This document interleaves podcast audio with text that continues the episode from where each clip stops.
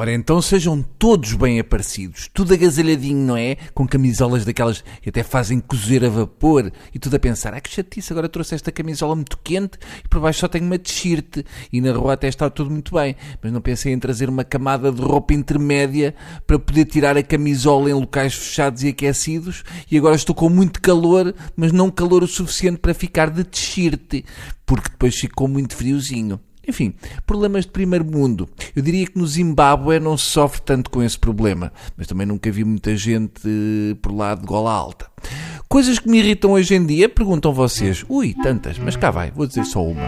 Pessoas que não se sabem comportar em 2019 na presença de passadeiras. Mas quantas vezes mais é que temos de passar por isto? Hein? O uso de passadeiras é simples.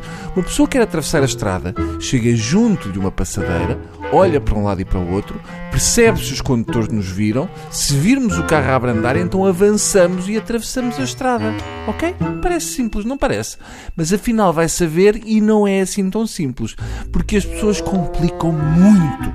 Por exemplo, há pessoas que vão no passeio e mal chegam ao lado da passadeira, entram logo na passadeira sem olhar, logo à bruta, como se a passadeira tivesse paredes blindadas que fizessem com que os carros se esbardalhassem contra elas, ou, ou como se os carros que estão mesmo a passar a passadeira explodissem e se transformassem em orquídeas voadoras. Não, não se transformam, batem e, e não se salta para a passadeira tipo kamikaze não resolve nada.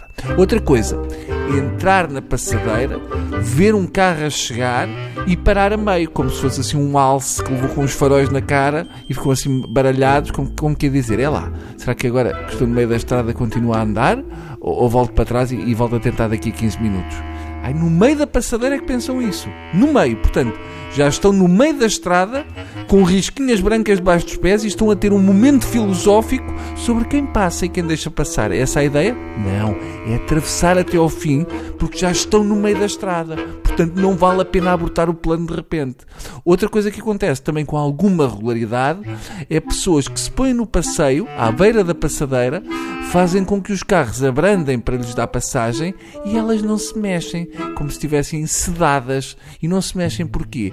Porque estão só paradas.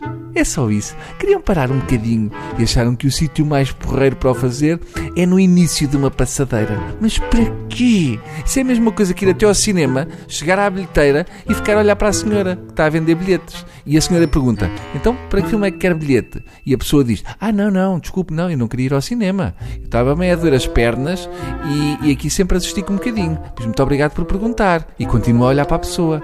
É estúpida. E por fim, mas quanto a mim, a modalidade que dava direito a um tiro de, de caçadeira por parte do condutor, com desconto na pena de prisão, ou até mesmo ser ilibado, é o seguinte: pessoas, normalmente de uma faixa etária mais avançada, vulgo velhinhos, que se põem à beira da passadeira, o condutor abranda para dar passagem, e quando estamos mesmo a parar para o senhor passar, eis não quando ele faz um gesto violento com a mão, como quem diz: é para estar a andar, que eu não quero passar agora.